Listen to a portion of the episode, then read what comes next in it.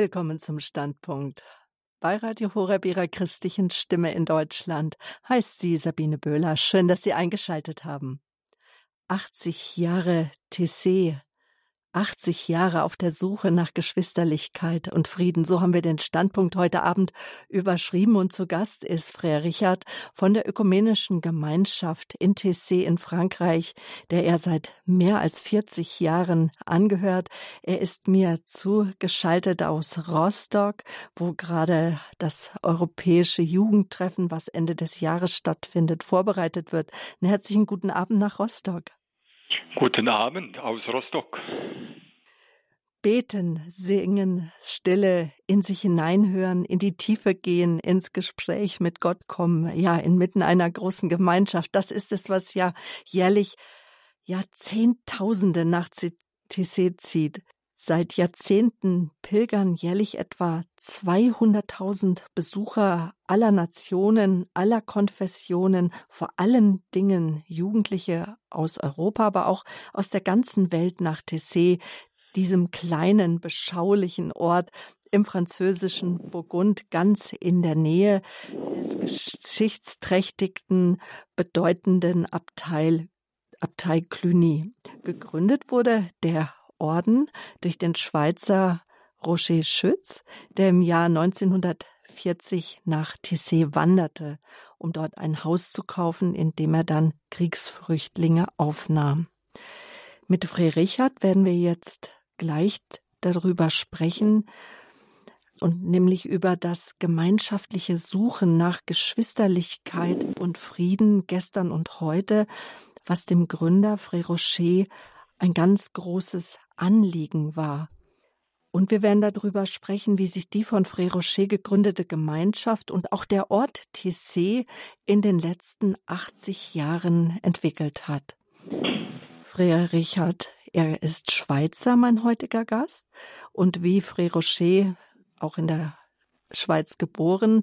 Äh, Fré Richard ist non, Jahrgang 59 und ist in der Nähe von Bern aufgewachsen. Nach dem Abitur 1978 ist er dann für ein Jahr nach Tessé gegangen, um mit den Brüdern gemeinsam zu leben und sich auf eine innere Suche zu machen. Fré Richard, woher kannten Sie denn damals schon Tessé? Also ich hatte von Tessé gelesen, als ich noch äh, aufs Gymnasium ging, in verschiedenen Publikationen. Und es gab in meiner Nähe auch Menschen, die Tessé kannten. Äh, und dann bin ich in 1975 zum ersten Mal mit äh, Freunden äh, aus unserer Gegend nach Tessé gereist. Und nach dem Abitur sind Sie dann nach Tessé gegangen. Das war 78, wenn ich richtig gerechnet habe. Und ja, so ist es. Also ich war dann nicht nur in 75, da war ich erst 16, dann eigentlich jedes Jahr, glaube ich, ungefähr einmal äh, nach Tessé gefahren. Das ist auch nicht so weit aus, aus, aus der Schweiz. Und was war, es war dann auch ganz wichtig, dass ich dort auch eine Woche, zweimal eine Woche im Schweigen verbracht habe. Und bei diesem, im Frühjahr 78, in dieser Woche Stille, wurde irgendwie klar, dass ich gern etwas länger mal bleiben würde und bin dann äh, 78 äh, als Freiwilliger nach Tessé gekommen. Mhm. Und als Sie dann bei den Brüdern eingetreten sind, da waren Sie 20 und ähm, ein paar Jahre später, 1983, hat Frère Rocher das Lebensengagement von Ihnen entgegengenommen so nennen Sie das, die Weihe, die Sie abgeben. Was dazugehört, da wollen wir nachher auch noch drüber sprechen.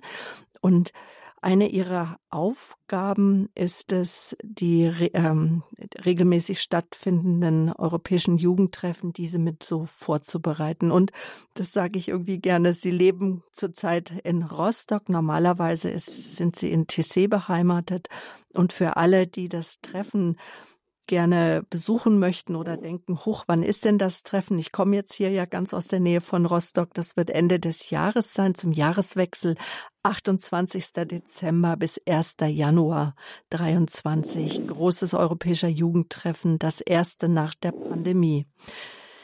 Äh, Richard, wie würden Sie denn Tissé beschreiben für jemanden, der noch nie da war, der außer den Liedern vielleicht nichts weiter von Tissé kennt? Also zuerst mal noch wiederholen, was Sie schon gesagt haben, ne, dass äh, Tessé ein kleines Dorf ist im, im Südburgund, nicht weit von, von Cluny. Und Cluny war ja die, die Kirche in Cluny, die Abtei war größer als die alte, als der alte Petersdom, der dann vergrößert wurde, neu gebaut wurde in, in, im 16. Jahrhundert. Und also daneben ist dieses kleine Dorf Tessé, das sind etwa 30 Einwohner noch außer uns. Und wir leben in einem der beiden größeren Häuser, eigentlich so das Haupthaus, das da mal war, in, äh, von einer Familie, auch die ein Weingut hatte, die dann verarmt sind und das dann verkaufen mussten.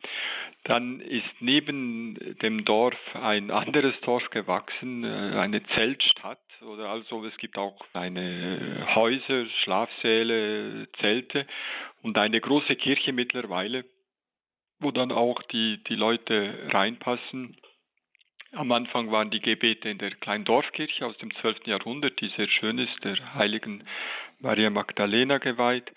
Aber jetzt äh, dreht sich das alles eher um diese größere Kirche etwas weiter oben auf dem Hügel. Also das ganze Dorf und, und auch die, äh, uns, unsere Gemeinschaft ist auf, auf, auf einem Hügel und da spielen sich diese Treffen ab. Und wenn man hinkommt, äh, hat es vielleicht nicht so, ist es nicht so eindrücklich zunächst.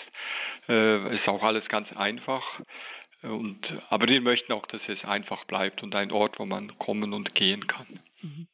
Bemerkenswert ist tatsächlich, dass es ein riesiges Gelände ist. Und als wir jetzt diesen Sommer da waren, haben wir uns darüber Gedanken gemacht, wie es kam, dass sie dieses große zusammenhängende Grundstück überhaupt erwerben konnten, wie sie sich finanzieren, wie sich die Brüder, ja, das sozusagen leisten konnten. Ja, also es ist, äh, als Fredoche dieses Haus kaufte, es war ja die Kriegszeit und, und er sagt immer, das kostete so viel wie, wie, ein, wie ein Auto ungefähr. Also das war, das war ganz billig. Er hatte nicht viel Geld. Und dann konnte er dieses Haus kaufen und da waren, glaube ich, etwa 14 Hektar Land noch dazu. Nicht da, wo, wo, wo jetzt die Treffen sind. Es war etwas mehr verteilt und verstreut. Und die Brüder haben dann später dieses Land weggegeben für eine Kooperative von Landwirten, Bauern aus, aus den Nachbardörfern, die auch christlich inspiriert waren, um mehr zusammenzuarbeiten in dieser sehr armen Gegend. Und dann, als die Treffen größer wurden, haben die Brüder zuerst auch Land gemietet zum Teil und dann auch nach und nach äh, kaufen können, damit eben um um unser Haus herum oder praktisch hinter dem Haus auf dem Hügel jetzt dieses, dieses Gelände da ist für die, für die Jugendtreffen. Mhm. Und was erwartet den Besucher von Tissé, wenn er kommt, meist für eine Woche? Ja, zuerst einmal Gastfreundschaft. Ne? Das ist irgendwie eine Konstante. Das ist ja die alte monastische Tradition. Ne? Ora et labora, das hat vielleicht der heilige Benediktus nicht ganz so gesagt, aber das drückt sehr gut aus, was diese Tradition ist. Also bete und arbeite.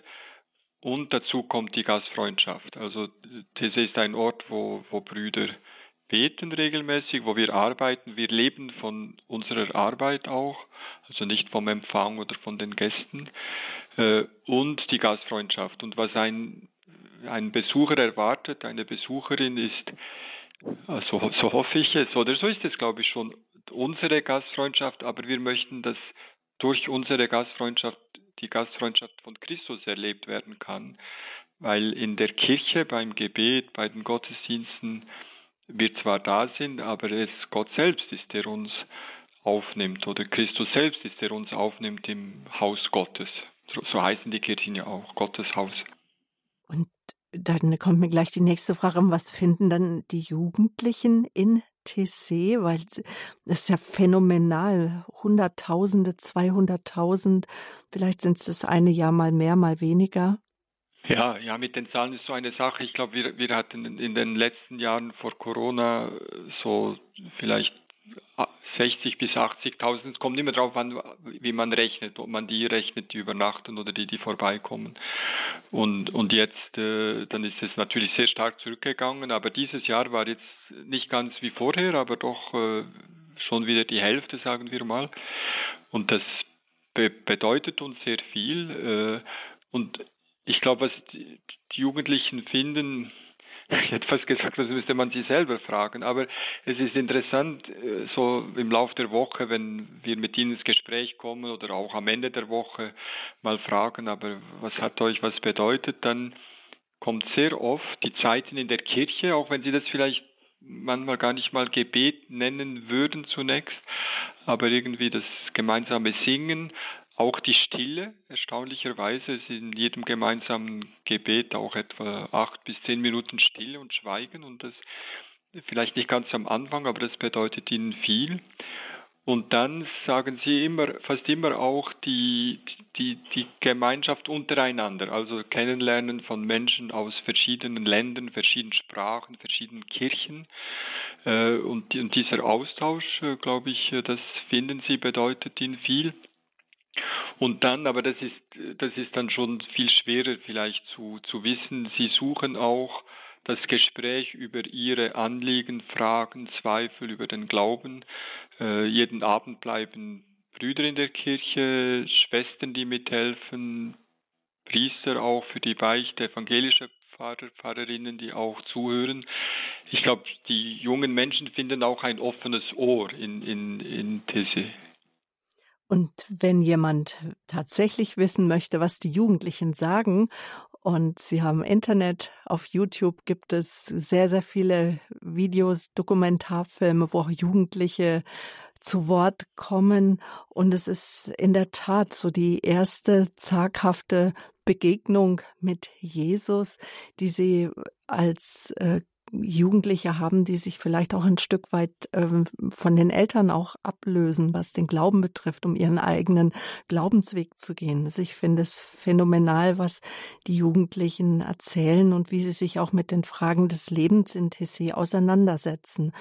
Also so war es bei mir zumindest, als ich vor 30 Jahren zum ersten Mal in Tessé war, schon, schon eine junge Erwachsene, aber dennoch in der Auseinandersetzung. Was ist das tiefe Anliegen der ökumenischen Gemeinschaft von Tessé, von Ihnen, Frère Richard, und auch von Ihren Mitbrüdern und, nicht, und letztendlich auch von Frère Rocher, Ihrem Gründer? Das Wort ökumenische Gemeinschaft sagt ja schon viel, obwohl wir das eigentlich gar nicht so oft brauchen, weil das auch ein, ein schwieriges Fremdwort ist für viele Menschen. Aber Ökumene heißt ja, äh, ist ein griechisches Wort, kommt im Neuen Testament auch vor im Sinn von die, die ganze bewohnte Erde. Und, und äh, das ist ein tiefes Anliegen, irgendwie, dass die Gemeinschaft sich erweitern und wachsen kann. Äh, das ist ja das Pfingstgeschehen, ne, das damals zwar stattfand in Jerusalem, aber äh, die Apostelgeschichte erzählt, dass Menschen aus aller Welt, halt, es werden viele Länder genannt, natürlich nicht alle, aber äh, irgendwie da, da, da dabei waren. Und dieses tiefe Anliegen, dass die, das Wesen der Kirche doch ein wenig erfahrbar werden kann, äh, dass zur Kirche Menschen aller Völker, Sprachen, Nationen hinzugehören und Ökumene jetzt im mehr moderneren Sinn heißt nicht nur die bewohnte Welt, sondern eben auch die Gemeinschaft, die Einheit der Kirche oder die Gemeinschaft derer, die Christus lieben.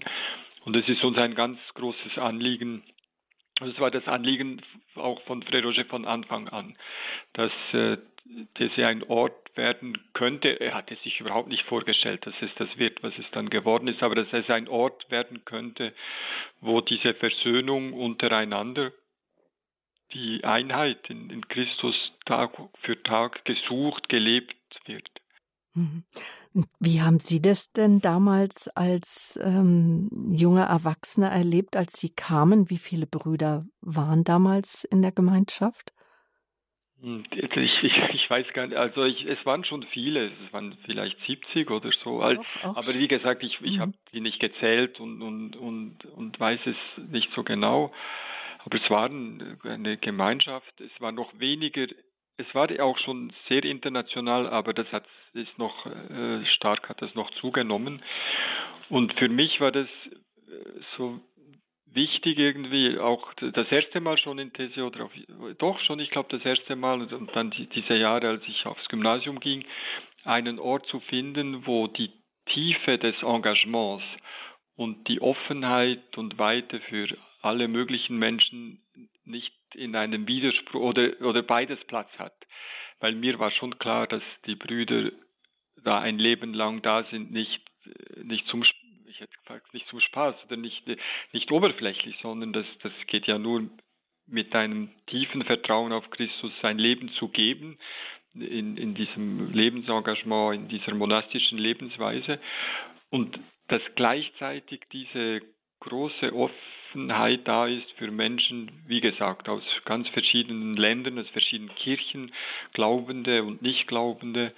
Und das hat mich tief berührt, weil ich damals auch in der Schweiz, aber ich glaube, das ist äh, an vielen Orten so, manchmal etwas Gruppen gab, die sehr, sehr fromm und sehr engagiert, aber sehr verschlossen doch oder mhm. recht verschlossen waren den Fragen der Menschen gegenüber der, der Zeit oder wiederum Gruppen, wo man sagt, man muss irgendwie den Glauben etwas in Klammern setzen, damit man wirklich mit allen im Gespräch sein kann. Und in These hatte ich so den Eindruck, die Brüder, die, klar, das Evangelium wird vorgelesen, die Psalmen werden gesungen, es ist, wird gebetet, es wird nachgedacht über biblische Texte, aber gleichzeitig gibt es keine Fragen, die man nicht stellen darf. Und ich glaube, das war damals ganz, ganz wichtig für mich. Und zu der Zeit, als sie kam, äh, da fing, glaube ich, auch schon das Konzil der Jugend auch an, oder es war, war schon zu Ende und oder nein, als sie die ersten Male da waren, war gerade doch das Konzil der Jugend auch voll im Gange, dieser Prozess. Ja, dazu muss man ein wenig noch zurückgehen. Also die jungen Menschen kamen schon Anfang der 60er Jahre, aber nicht in sehr großer Zahl. Und 1966 waren zum ersten Mal, ich glaube, etwa 1000 junge Menschen in Tessé im, im Sommer äh, für Jugendtreffen wirklich. Auch wurden junge Männer und junge Frauen eingeladen. Da kamen auch Andreas-Schwestern, das ist eine katholische Gemeinschaft, äh, deren Mutterhaus in Belgien ist, aber die eine ganz große Herz damals schon hatte für Ökumene eben und, für Jugend. Und dann sind diese Treffen schnell gewachsen. Äh, es war ja auch 1968 die Studentenbewegungen und viele Umbrüche. Und äh, das Zweite Vatikanische Konzil war ja noch nicht so lang her, also es wurde abgeschlossen in 1965 und Frère Roger hatte damals so diese Idee, man könnte doch ein Konzil der Jugend äh, organisieren, also die jungen Menschen wirklich einladen, beizutragen zu dem Nachdenken über das, was Kirche ist, wie Kirche lebt, wie sie sich erneuert, äh, im, im, halt wie im Geist auch vom Zweiten Vatikanischen Konzil. Und 1970 wurde dann dieses Konzil der Jugend äh, angekündigt mit einer frohen Botschaft, dass der auferstandene Christus kommt, um ein Fest in Menschen zu, zu feiern. Und dann gab es verschiedene Anliegen, was die Kirche betrifft, was die Solidarität mit allen Menschen betrifft.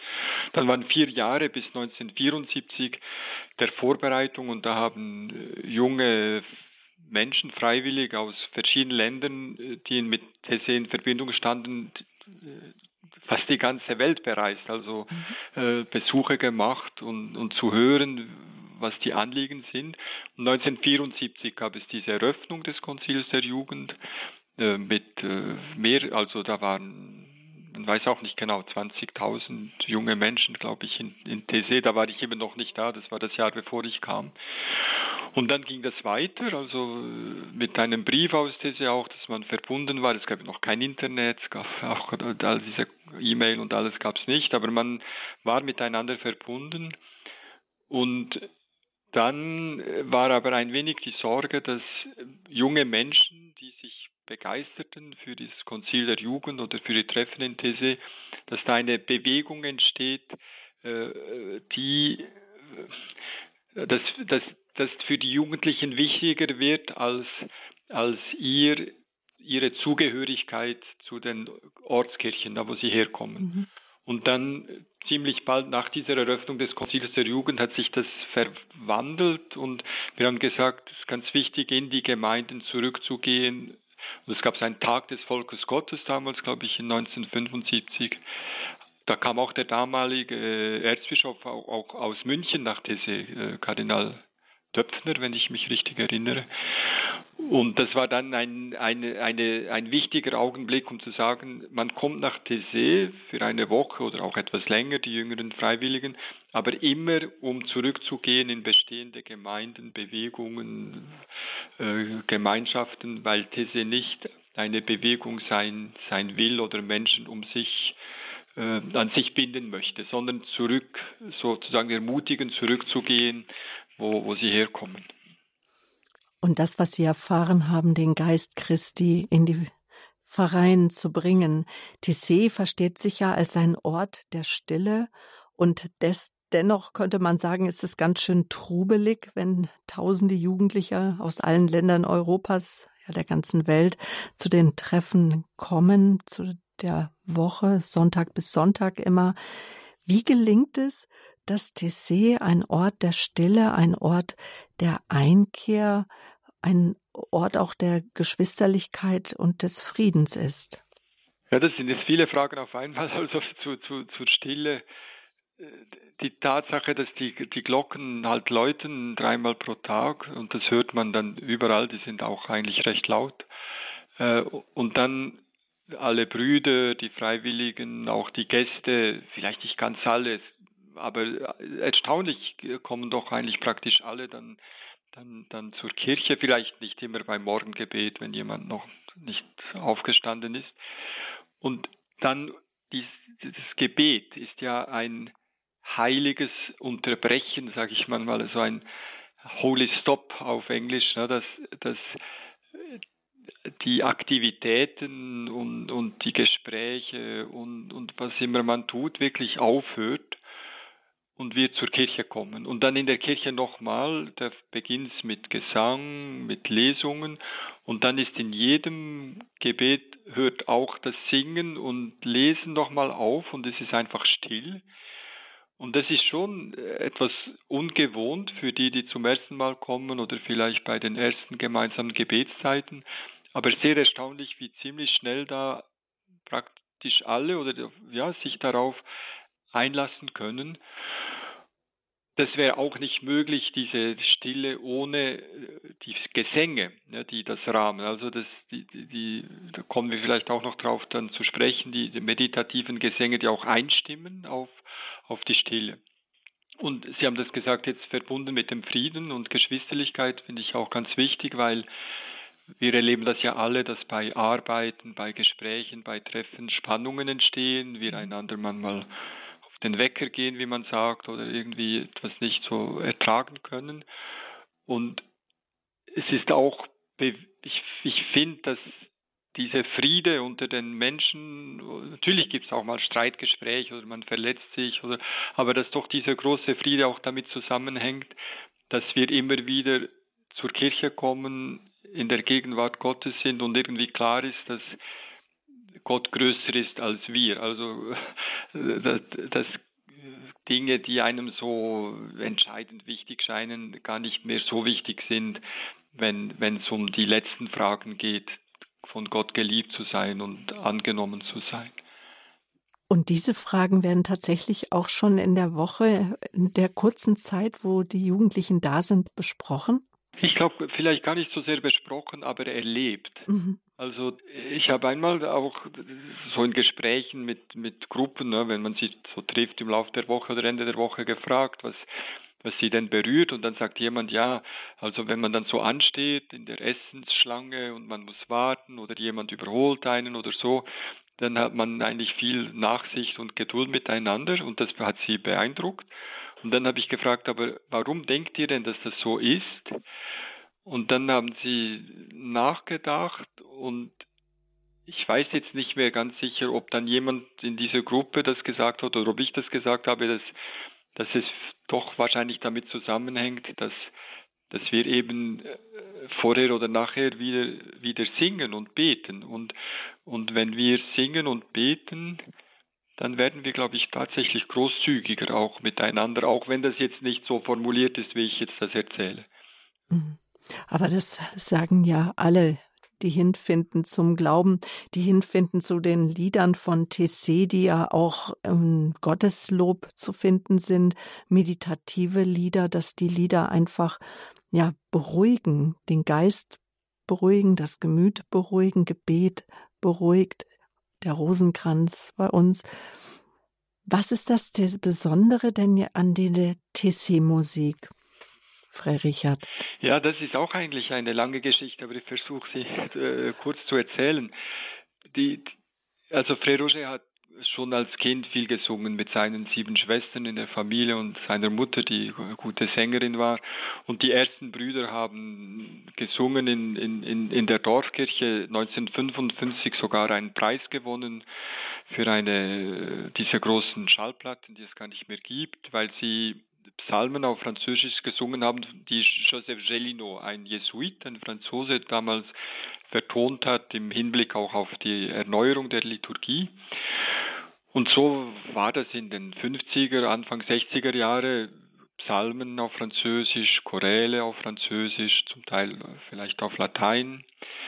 Und dann kamen die jungen Menschen und mussten praktisch zuhören, denn man kann ja nicht in zwei, drei Tagen, außer man ist ein wenig ein Genie, äh, irgendwie äh, Choräle, Psalmen in einer fremden Sprache einfach sich aneignen und dann von Herzen mitsingen. Und das war wiederum ein, eine Schwierigkeit für die Brüder, weil sie haben gesagt, wir wollen nicht, dass die Gäste Zuhörer und Zuschauer sind im Gebet, sondern dass wir zusammen beten und singen können. Und was macht man dann? Und dann haben sie zunächst mal geschaut, was gibt's für Lieder, was kennen die Jugendlichen für Lieder auf Spanisch, aus Lateinamerika, auf Holländisch, aus Holland, auf Deutsch, auf Englisch und so weiter. Und das war auch etwas schwierig. Es war bei dieser Zeit der Vorbereitung des Konzils der Jugend, die Eröffnung des Konzils der Jugend, da gibt es auch noch Aufnahmen mit dieser großen Vielfalt von Stilen auch und so weiter.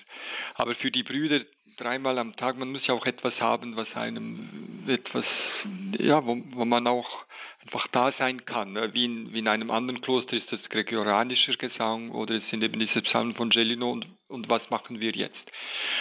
Und dann hat äh, ein Bruder auch äh, so ein Kanon genommen. Auf Deutsch gibt es zum Beispiel von Pretorius, das ist eigentlich ein altes Lied, Jubilate Deo, Jubilate Deo, Halleluja. Also das ist ein Teselit sozusagen, aber es ist kein Teselit, weil es ist viel älter. Und da gibt es ein paar andere Beispiele von solchen Gesängen, die man, die einen einfachen Text haben, eine einfache Melodie, die man, wenn es ein Kanon ist, dann mehrstimmig singen kann. Und dann dasselbe mit äh, kurzen Versen, so Misericordias Domini in eternum cantabo, die Barmherzigkeit Gottes will ich in Ewigkeit besingen, das ist ein Psalmvers, und dass man den auch wiederholt, aber mehrstimmig gesungen. Und dann äh, haben sogar, so geht die Geschichte, ich habe das selbst nicht erlebt, aber als, als Frère Roger in Kalkutta war, lebte er bei einer Familie dort, einer katholischen Familie und, und diese jungen Menschen kamen dann nach Tessé und haben vielleicht auch, weil das in Indien im Osten so eine Tradition ist, diese Lieder nicht vier, fünfmal gesungen, sondern 15 Mal irgendwie nacheinander. Und das hat dazu geführt, oder auch die Brüder haben das vielleicht gemerkt, dass, dass man äh, eben nicht einfach zwei, dreimal das singt, sondern vielleicht zehnmal, vielleicht 15 Mal. Und das war ja aus einer Ratlosigkeit entstanden. Was machen wir jetzt, dass alle mitmachen können? Dann kamen diese Gesänge und wir haben, ohne es gesucht zu haben, etwas wiedergefunden von der alten Tradition, äh, Sie haben den Rosenkranz erwähnt, aber in den Ostkirchen, orthodoxen Kirchen, das, was man das Jesusgebet nennt, also Herr Jesus Christus, Sohn Gottes, habe Erbarmen mit mir, dass man das auch wiederholt.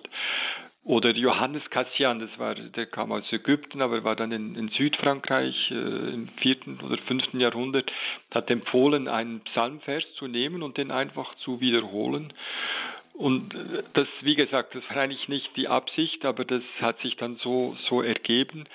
Und natürlich, ich bin persönlich auch froh, wenn wir dann wieder einen ganzen Psalm singen, ein Choral, auch wegen der Abwechslung. Also es geht jetzt nicht nur um These-Lieder, aber wir sind doch sehr dankbar, dass wir ja, diese Gesänge äh, entwickeln konnten. Es gab Mithilfe von einem Komponisten aus Paris, Jacques Berthier, Immer wieder hat man das ausprobiert, geschaut, was mhm. geht, was weniger gut geht. Ähm, dann haben auch die Brüder angefangen, solche Gesänge zu komponieren und das, das geht auch weiter. Und erstaunlicherweise wurden die dann übersetzt in alle möglichen Sprachen. Also es gibt, kann die auf Koreanisch singen oder Chinesisch oder auf Arabisch. Und das ist dann auch schön, wenn halt die jungen Menschen zusammenkommen oder auch Erwachsene und, und man, wir gemeinsam singen können. Frère Richard, von der Ökumenischen Gemeinschaft in Tissé in Frankreich. Er ist mein Gast, zugeschaltet heute aus Rostock.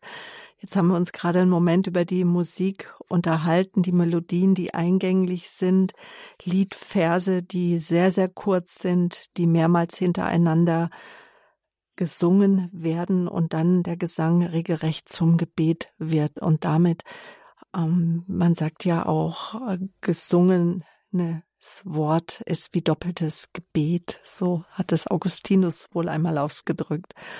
Und die Jugendlichen, Frère Richard, die treffen sich ja nicht nur in Tessé, sondern einmal jährlich in einer europäischen Stadt. Ende des Jahres wird es dann Rostock sein.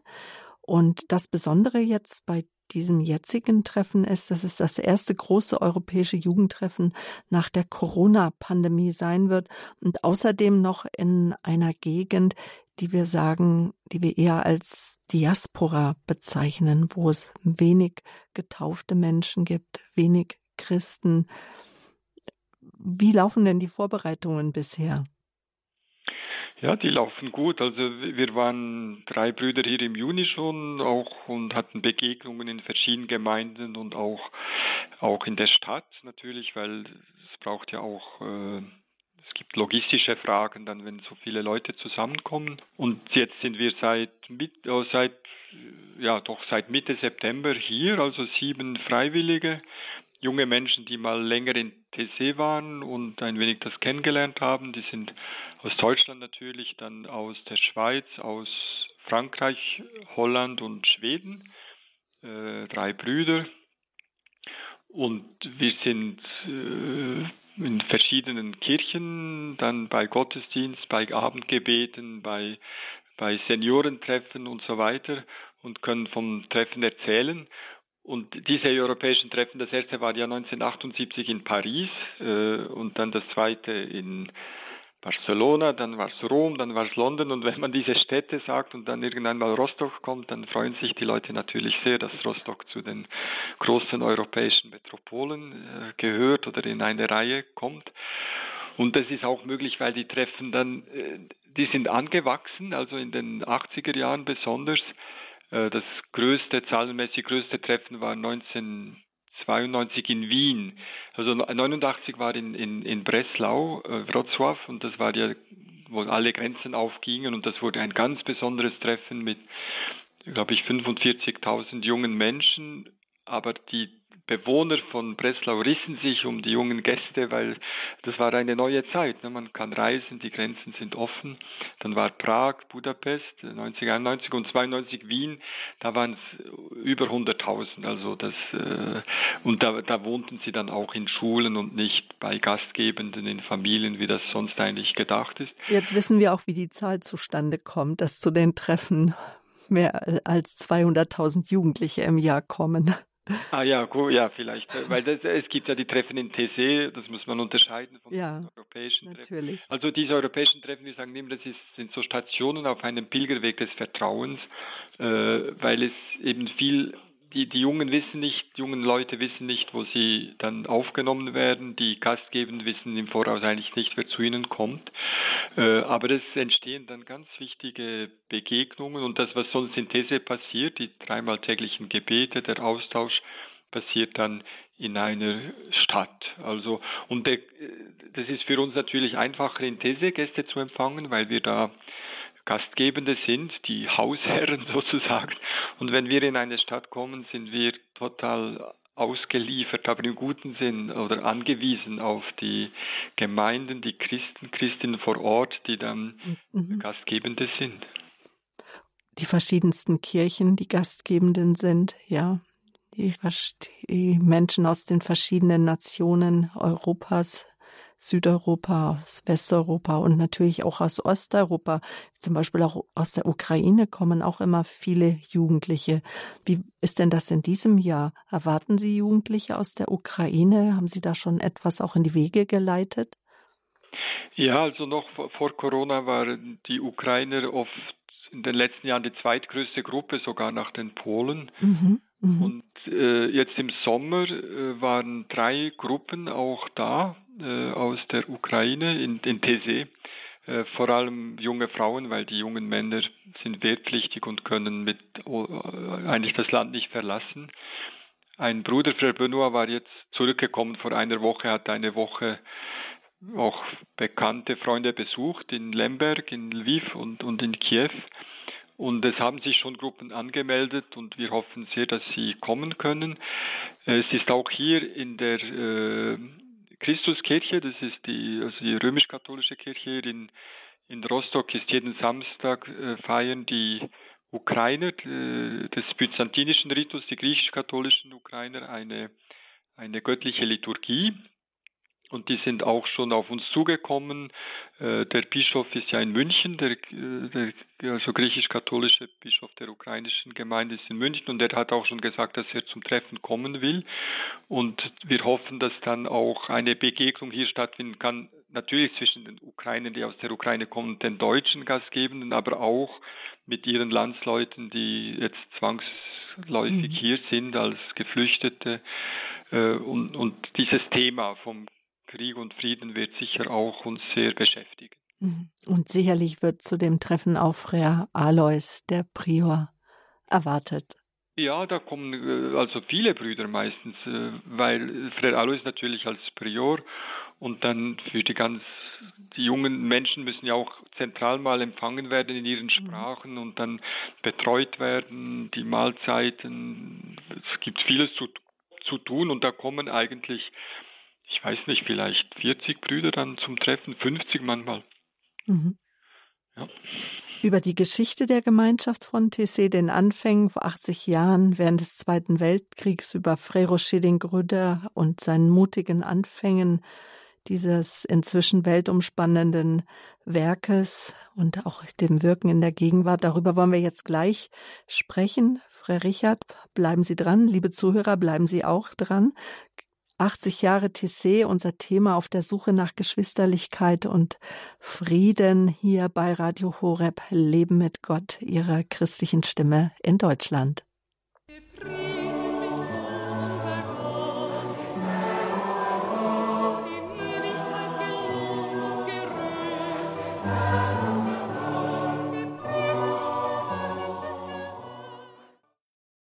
Das war jetzt so ein typischer Gesang aus Tessé. Preis den Herrn, unseren Gott. Lobgesang. 80 Jahre Tessé auf der Suche nach Geschwisterlichkeit und Frieden. Unser Thema hier bei Radio Horeb, Frère Richard. Er ist seit mehr als 40 Jahren Mitglied in der Kommunität de Tessé, Community de Tessé in Frankreich. Kleiner beschaulicher Ort in Burgund, nicht weit weg von Cluny, wo früher eins der, der größten Abteien der Welt beheimatet war. Über die Geschichte von Tessé wollen wir jetzt reden. Eine Geschichte, die vor 80 Jahren begonnen hat. Deswegen haben wir die Sendung genannt 80 Jahre Tessé, nämlich vor mehr als 80 Jahren oder circa 80 Jahren hat Frère Rocher Schütz das erste Haus sogar von geliehenem Geld in Tessé gekauft. Frère Richard, Sie waren damals noch glaube, nein, noch gar nicht geboren. Nein. Ach, noch, ich auch nicht, natürlich nicht. Aber sicherlich wissen Sie, kennen Sie sich da sehr genau aus. Wie hat das alles, wie hat alles begonnen in Tissé? Also wenn Sie Frère Roger gefragt hätten, hätte er vielleicht gesagt, äh, mit seiner Großmutter, und zwar, äh, Freilich ist in 1915 geboren. Das war die Zeit des Ersten Weltkriegs. Und dann nach dem Krieg haben seine Eltern die Mutter seiner Mutter aufgenommen für eine Zeit in, in ihrem Haus. Sie war ziemlich erschöpft, weil sie während des Krieges Frauen beigestanden ist im Norden Frankreichs, äh, deren Männer an der, an der Front waren. Und sie war aus einer alten protestantischen französischen Familie, den Hugenotten, und ist aber auch in katholische Kirchen gegangen, um zu, zu beten. Und irgendwie äh, hat das Frère Roger mitbekommen als, als Kind oder als, ja, ich glaube schon als Kind und dann später irgendwie äh, war das ihm so ein Anliegen, äh, dass die Christen so le leicht sagen oder wir so leicht sagen, dass wir einander lieben sollen. Das ist ja das Gebot, das Jesus uns gegeben hat. Und dann haben immer wieder Christen aufeinander geschossen, miteinander Krieg geführt in Europa. Und das hat ihn irgendwie auch in eine tiefe Glaubenskrise gebracht, als er äh, so ein Teenager war. Wie, wie kann das sein? Und er ist dann dazu gekommen, dass er wirklich mit seinem Leben eben Geschwisterlichkeit, Frieden sich dafür einsetzen möchte, angefangen mit den Christen, dass doch wenigstens die Christen als Versöhnte leben würden und Ferment des Friedens sein könnten. Er hat Theologie studiert in Lausanne und ein wenig in Straßburg und ist dann 1940 aufgebrochen mit dem Fahrrad aus Genf und hat einen Ort gesucht, wo ein brüderliches Leben beginnen könnte mit ein, ein paar Männern und hatte noch keine sehr klaren Vorstellungen. Er hatte einen Ort gefunden in der Nähe von Genf, aber gedacht, das ist zu nah und äh, wenn es schwierig wird, dann gehe ich zurück. Dann in der Nähe von Bourg-en-Bresse, also dieser Weg nach Westen, da hat, da hat das Geld aber nicht ausgereicht. Kam er nach Cluny und dort hat ein Notar gesagt, es ist ein Haus zu verkaufen in, in TC. Dann hat er sich das angeschaut und sich noch mit seinem Bruder beraten. Er hatte sieben ältere Schwestern, einen älteren Bruder. Der Bruder war äh, Landwirt und er hat gesagt, also da kannst du nicht gut leben von diesem Land, aber gut, es, du hast nichts anderes. Und dann hat Frère dieses Haus gekauft und so hat es begonnen. Also er, er, kam im August 1940 nach Thésée und etwas später hat er es gekauft und hat sich dann da niedergelassen und zunächst einmal das Haus geöffnet für Menschen auf der Flucht, die vom nördlichen Teil Frankreichs, der besetzt war, in den südlichen geflohen sind, auch Juden und mitgeholfen, dass sie irgendwie über die Grenze konnten in die Schweiz oder anderswohin. Mhm. Und wie entwickelte sich dann der Wunsch nach einer, einem gemeinschaftlichen Leben in, in, Einfachheit und Gebet? War das damals schon ein Wunsch, als er auch Student war? Ja, das war schon. Er hat auch angefangen, er hat auch gebetet und eben auch allein gesungen, das hat er uns manchmal erzählt.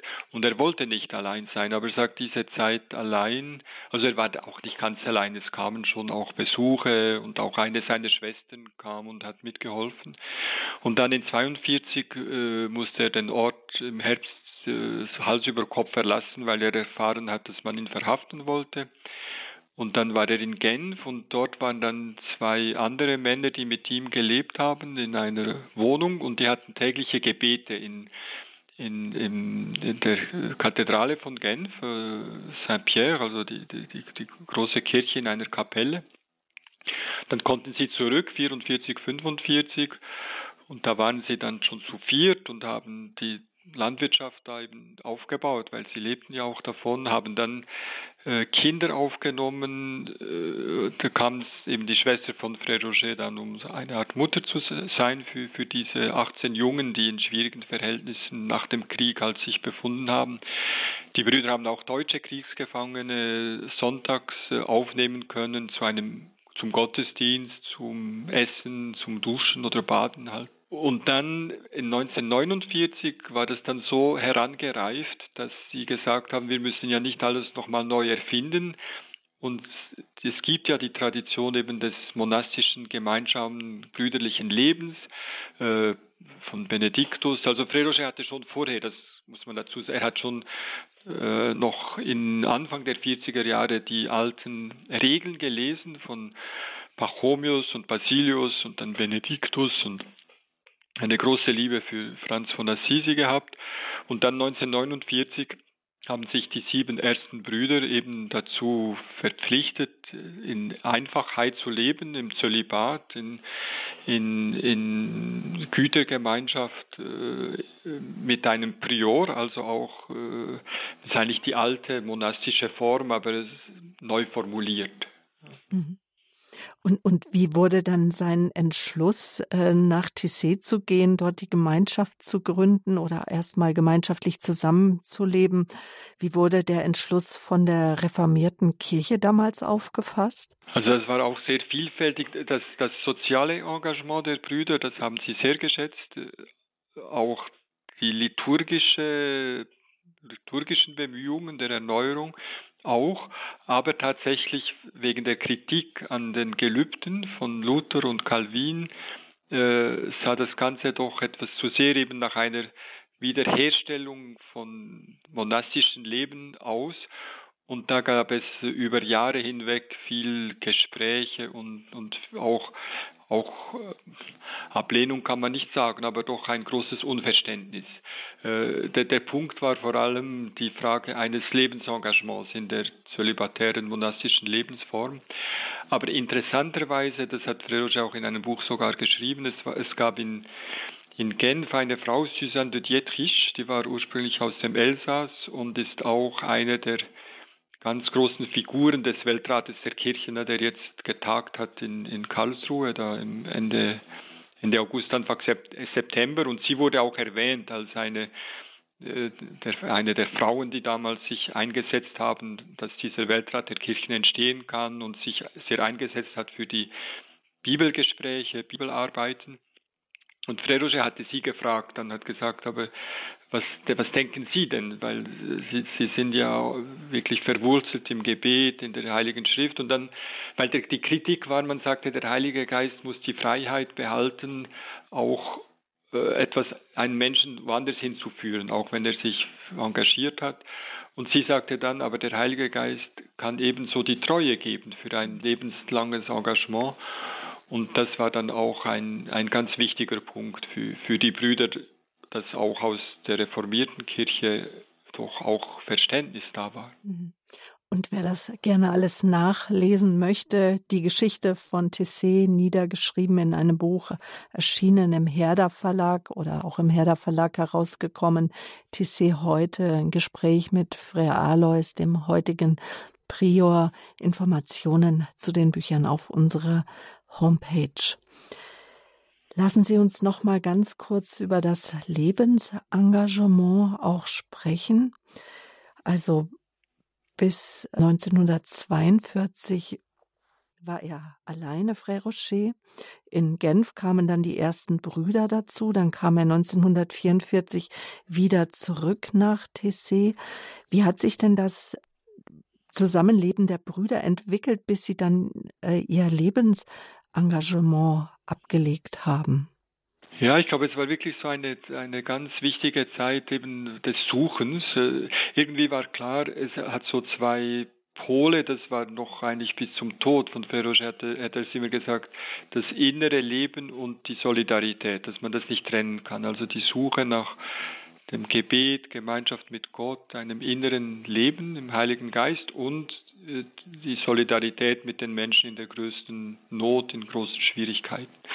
Und dann war so eine Zeit, das kann man auch ein wenig dem nachspüren, also äh, es gab eine Inspiration sozusagen von Port Royal des Champs, das war eine, auch Blaise Pascal gehörte zu, zu dieser Gruppe, es waren Schwestern und es gab äh, Menschen, die dort lebten, um dieses Kloster herum und, und äh, im Gespräch waren und, und auch Intellektuelle der damaligen Zeit, also im 17. Jahrhundert. Und das war so ein, ein, ein Gedanke. Und Freusche sagt in einem Text, oder es war nicht, auf jeden Fall, es gibt einen Text, einen alten Text, den, den, den wir noch gefunden haben. Das heißt, es gab eine solche Phase, also dass Menschen miteinander ins Gespräch kommen, suchen, wie man das christliche Leben führen kann in, in der Welt, im Beruf. Dann gab es eine Phase, die sehr franziskanisch war, sagt dieser Text, also möglichst einfach zu leben, in dieser Einfachheit und Freude. Und dann äh, diese dritte Phase sozusagen, das Benediktinische, das heißt die Stabilität, ne, das ist ja diese der benediktinischen Tradition ganz wichtig, dass an einem Ort eine Gemeinschaft ist, wo man möglichst sich nicht zu so sehr bewegt. Und Frère Roger hatte persönlich nicht so große Sympathien für Regeln oder für Festlegungen, weil diese Spontanität war ihm ganz wichtig bis ans Lebensende. Aber andere Brüder hatten gesagt, aber es braucht auch diese Ordnung und, und die Regel und, und eben das Engagement. Und ich glaube, TC lebt bis heute ein wenig in dieser Spannung zwischen einer großen Freiheit, vielleicht auch von der evangelischen Kirche, die Freiheit eines Christenmenschen, diese ganze Tradition auch von, von der Reformation und gleichzeitig dem Einwilligen in eine Form mit, mit regelmäßigen liturgischen Gebeten und eben der Lebensform, wie wir sie haben, mit diesen drei traditionellen Gelübden, obwohl wir das eben nicht mehr Gelübde nennen wegen der Missverständnisse, aber, aber die, früher sagte man Armut, äh, Keuschheit und, und Gehorsam, wir sagen äh, Gemeinschaft, äh, Gütergemeinschaft, aber nicht nur materielle Güter, sondern auch geistliche Güter. Dann die Ehelosigkeit, also in dieser Form auch verfügbar zu sein für Christus, für, für, für Gott und wir sagen auch nicht Gehorsam, weil das Wort ist ja auch sehr mhm. missbraucht worden in der Geschichte, sondern eben zu sagen, es hat nicht jeder Bruder sein eigenes, eigener eigenen Plan oder eigene Projekte, sondern es gibt ein gemeinsames Suchen und der Prior drückt dann aus, was diese Entscheidungen sind der Gemeinschaft und, und dem wollen wir dann nachgehen. Aber dann hat Fredo, das ist ganz interessant, er hat bei diesen Fragen, die man beim Lebensengagement dann gestellt bekommt und antwortet, ne, ich, ich will es, hat er noch hinzugefügt, willst du über deine Brüder wachen in guten und schlechten Zeiten? Und das ja. ist ja das von der, von der Ehe eigentlich, ja, weil ja. es war ihm ganz wichtig zu sagen, man wird nicht Mönch oder Bruder, weil man der Verantwortung ausweichen will, die ein ein Ehemann, eine Ehefrau haben in der Familie, sondern es gehört auch dazu. Also er hat es irgendwie, es ist die alte monastische Tradition, aber es ist auch wirklich neu formuliert und neu interpretiert. Und das Versprechen, das kann tatsächlich nachgelesen werden auf Ihrer Homepage, wie so ein, ein Lebensengagement, wie so ein Ritual, ein Gottesdienst, eine Andacht, in der ein Bruder sein Leben der Gemeinschaft übergibt. Es kann nachgelesen werden auf Ihrer Homepage. Genau, da ist der genaue Text da. Und der ja, ist ein, ein bewegender Text auch ja, einfach zu lesen. Regt an, auch für, zum Nachdenken im Gebet. Und 1949 beschlossen die Brüder, deren Zahl dann einfach weiter angewachsen ist, sich dann ähm, endgültig dem gemeinsamen, einfachen Leben, wie Sie schon gesagt haben, ja in Ehelosigkeit zu verschreiben und ähm, in Gemeinschaft. Und darauf ist, ist man dann ja auch, kann man sagen, in Rom aufmerksam geworden. Wie entstanden denn die ersten Kontakte nach Rom? Ja, das, das hängt damit zusammen, dass Lyon, also Lyon ist ja auch nicht so weit, 100 Kilometer südlich von Thésée, und da war äh, der Abbé Paul Couturier, also viele der Hörer und Hörerinnen kennen wahrscheinlich auch diese Gebetswoche für die Einheit der Christen im Januar. Mhm. Und Paul Couturier hat das ja dann angestoßen und, und, und ent, entwickelt. Und er war einer der ersten schon in 41, der Kontakt hatte mit Frère Roger oder umgekehrt. Und in 49 gab es so eine Art Bedrohung dieser ökumenischen Aufbrüche in, in, in Lyon. Und der Erzbischof äh, Cherlier, Kardinal Cherlier, äh, sagte zu Frère Roger, wenn ich das erkläre oder, oder in Rom sage, warum das wichtig ist, dass wir da weitermachen, man wird vielleicht nicht so sehr auf mich hören, aber wenn Sie, also zwei Brüder, Frère Roger und Frère Max, wenn Sie nach Rom reisen, und ich bereite das alles vor und sie sagen, warum das wichtig ist und man sieht, der Papst Pius XII. war das damals und Montini, der dann Paul VI. wurde, war äh, Staatssekretär und wenn die sehen, es gibt in der evangelischen Kirche auch Menschen, die eben diese monastische Tradition des gemeinsamen Gebets und Lebens wieder entdecken, dann kann das was bewirken. Und, und so sind sie zum ersten Mal nach Rom gekommen. Mhm. Und dann pflegte Frère Rocher eine enge Verbindung mit Rom und den Päpsten und er wurde dann tatsächlich eingeladen, am Zweiten Vatikanischen Konzil teilzunehmen, wo er dann auch äh, Karel Wojtyla, den späteren und heutigen heiligen Papst Johannes Paul II. kennenlernte. Woran, ja, das muss ich einfach fragen, woran worin bestand denn immer wieder die Hoffnung von Frère Rocher? Auch ja, Frère Roger hat, äh, das ist auch äh, spannend eigentlich. Er hat schon damals in den 50er Jahren oder schon Ende 40er vielleicht äh, verstanden, glaube ich, dass diese Suche nach Einheit der Christen nicht irgendwie einen Bogen machen kann um den Bischof von Rom herum. Äh, es ist ja bis heute die, es gibt den Ökumenischen Rat der Kirchen, habe ich vorhin schon erwähnt, hatte seine Generalversammlung jetzt in, in Karlsruhe und da sind die historischen evangelischen Kirchen dabei, die orthodoxen Kirchen sind dabei. Die katholische Kirche ist sehr engagiert, aber nicht als Mitglied, aber als Gast sozusagen. Aber es war lange irgendwie, dass man vielleicht diese Frage etwas ausgeklammert hat. Was ist denn mit, mit, äh, mit dem Bischof von, von Rom, des, vom Papst, weil das auch geschichtlich sehr belastet ist. Und Frère hat irgendwie das, das Gespür und gesagt, es ist ganz wichtig, dass wir da die Gemeinschaft suchen, auch mit, mit, mit allen sozusagen. Und das heißt auch mit dem, mit dem Bischof in, in Rom. Und mhm. Johannes der 23. hatte ja dieses äh, Zweite mhm. Vatikanische Konzil einberufen, mhm. die Brüder eingeladen. Und er war schon ganz kurz vor seinem Tod, noch äh, hatte drei Brüder empfangen und Frère hat gefragt, hat gesagt, aber wie soll es denn weitergehen mit diese? Weil wir möchten ja so sehr auch in Gemeinschaft sein mit, mit allen, auch mit, mit der katholischen Kirche, aber es hat ja für, für die Brüder war immer auch klar, es hat keinen Sinn zu konvertieren oder keinen Sinn für uns auf jeden Fall zu konvertieren, einfach von einer zur anderen Kirche. Das bringt ja die Christen auch nicht unbedingt zusammen. Und dann hat Johannes der 23. gesagt, aber die Kirche, das sind immer weitere Kreise, immer weitere Kreise und, und, und, und machen Sie sich keine Sorge, Sie sind da drin. Und das war irgendwie diese, diese Zusage, dass äh, die Kirche im tiefen Sinn als Leib Christi, als Gemeinschaft aller, die Christus gehören, die Christus lieben, dass es diese Gemeinschaft schon gibt. Und dass wir aber immer daran bleiben sollen und müssen, diese Gemeinschaft auch konkret werden zu lassen äh, oder sichtbar werden zu lassen. Und da, da sind wir immer noch dran und da werden wir wahrscheinlich auch ein, mhm. dranbleiben, bis, bis Jesus wiederkommt. Aber, aber trotzdem, ne, das, zu erfahren, dass es schon eine Wirklichkeit ist, das, das war diese Begegnung mit Johannes dem 23. Mhm. Und nachdem er dann äh, Karl Wojtyla kennenlernte, zu ihm pflegte er, pflegte er auch eine sehr enge Beziehung. Ich glaube, jedes Jahr eine gewisse Zeit hat er ihn besucht und auch der Papst war auch bei den Brüdern, bei ihnen in Tessé.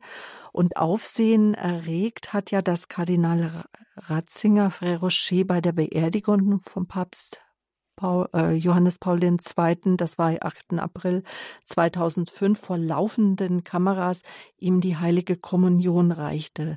Aber das war ja nicht das erste Mal, dass Frère Rocher aus der Hand eines katholischen Oberhirten die Kommunion empfangen hatte.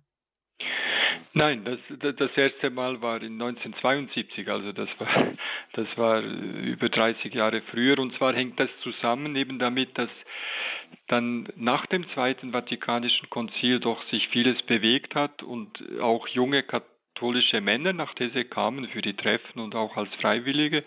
Und es konnte fast nicht ausbleiben, dass dann auch jemand mal fragt, aber kann ich da Bruder werden?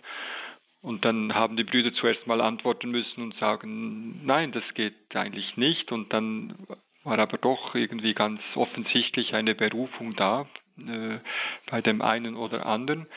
Und 1969 ist dann der erste Frère Guillain, ein, ein, aus Belgien, äh, eingetreten als junger Bruder, also noch ohne ein Lebensengagement. Und das hat sich also hat sich gezeigt, dass er wirklich da zu uns gehört. Und in 72 hat er dann sein Lebensengagement gemacht und Frère sagte, aber das geht nicht, wenn wir so in der Gemeinschaft alles teilen, ja, dieses, Engagement, die Gemeinschaft der materiellen geistlichen Güter und an der Quelle der Gemeinschaft, in der Eucharistie im Abendmahl einfach getrennt sind. Und damals, äh, 72, war ein ganz wichtiger Text erschienen in Frankreich von einer ökumenischen Gruppe über die Frage nach einem gemeinsamen Abendmahl, gemeinsamen Eucharistie.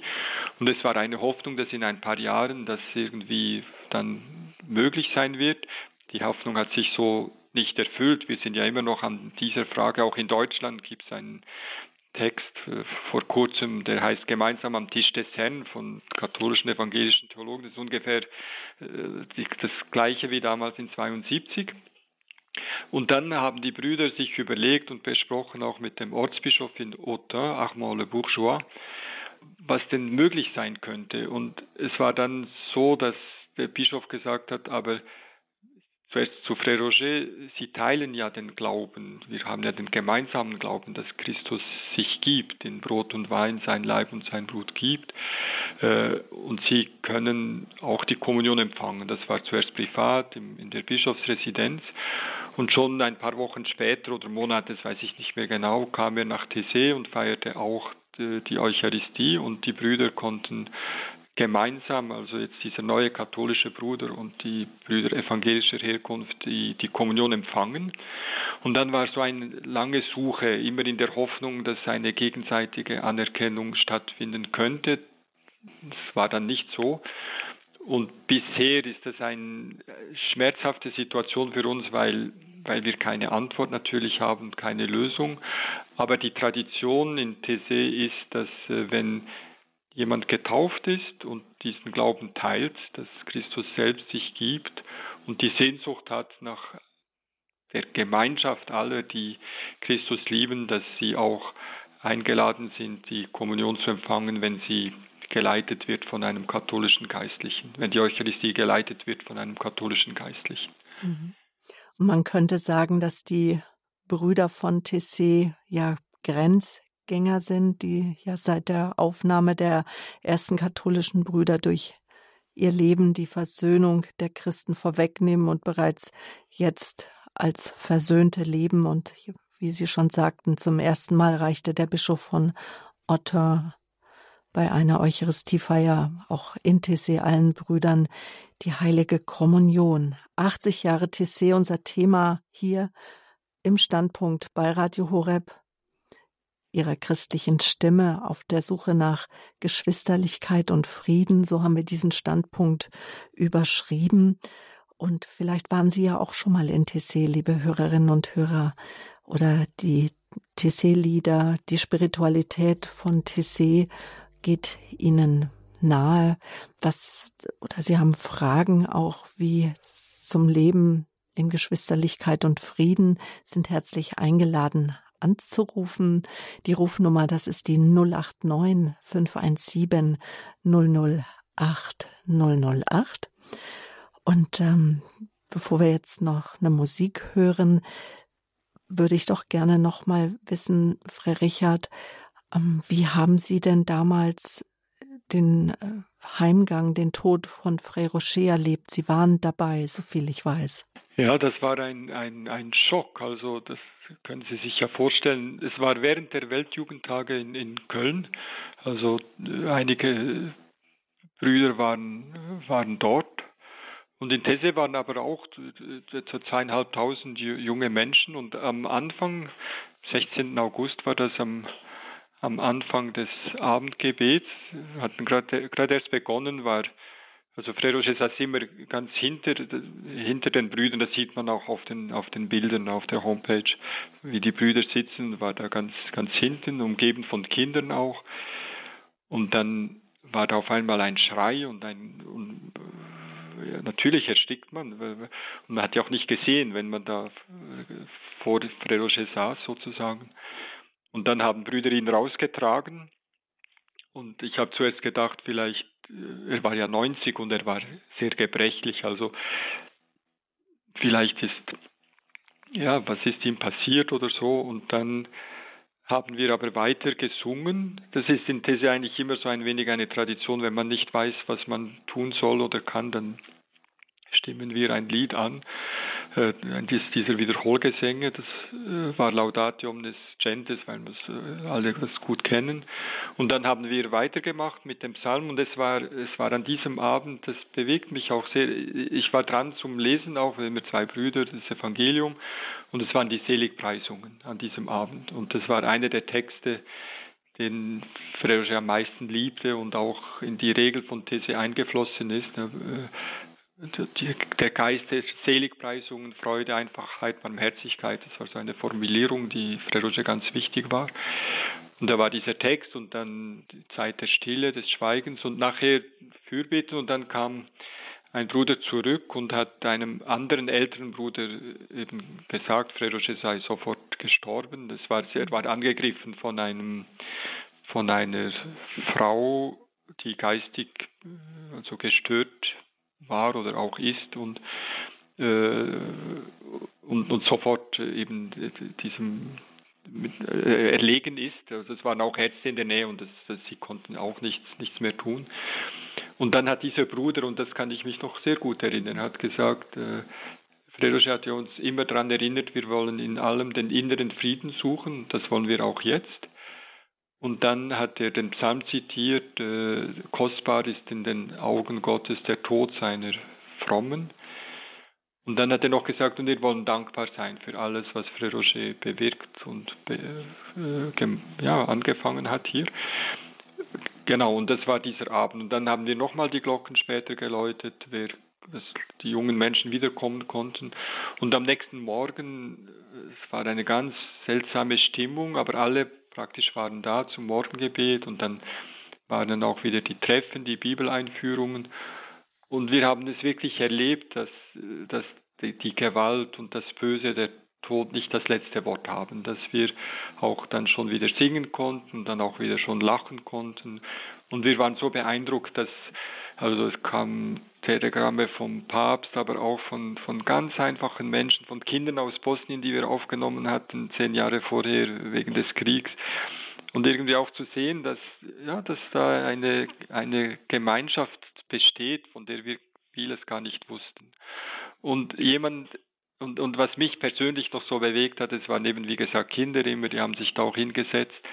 Und Frère Alois kam dann zurück aus Köln, das über Nacht, und war dann am nächsten Morgen da an seinem Platz, weil das war schon klar, dass er dann das, das Amt übernimmt. Jahre vorher schon bestimmt. Ja, mhm. und dann am, am Tag drauf saßen die Kinder wieder da und ich habe gedacht, wie ist das möglich? Also, dass Kinder, die einen Mord erlebt haben, 50 Zentimeter von ihnen oder einen Meter, und dass die zwei Tage später von selbst, also niemand hat die geschickt oder gefragt, also sie haben sich die, Eltern gefragt, ob sie kommen dürfen, aber sich wieder dahingesetzt haben, das war für mich wie, äh, das, dann, dann ist dieses Böse, diese Gewalt schon überwunden durch die Auferstehung Christi. Also wenn, wenn dieser Ort nicht jetzt ein, ein, ein böser Ort ist, weil da das geschah, sondern ein guter Ort, das war wie ein, ein Beweis, dass, dass der Friede Christi größer ist als die Gewalt.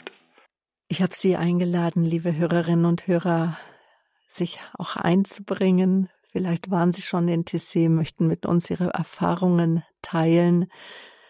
Tessé, ein Ort des Friedens, selbst wenn die Kirche ein Unglücksort war, schon innerhalb von zwölf Stunden, 24 Stunden, dass er sich wieder wandelt zu einem Ort des Gebetes. 80 Jahre TC, unser Thema auf der Suche nach Geschwisterlichkeit und Frieden. Die Nummer ist 089 517 008 008. In der Regie ist Johann Schnellbach. Er nimmt Ihre Anrufe entgegen ehrenamtlicher Mitarbeiter. Wir sind im Monat der Mission. Vielleicht möchten Sie auch ehrenamtlich mitarbeiten. Wir sprechen gleich weiter hier bei Radio Horeb, Ihrer christlichen Stimme in Deutschland.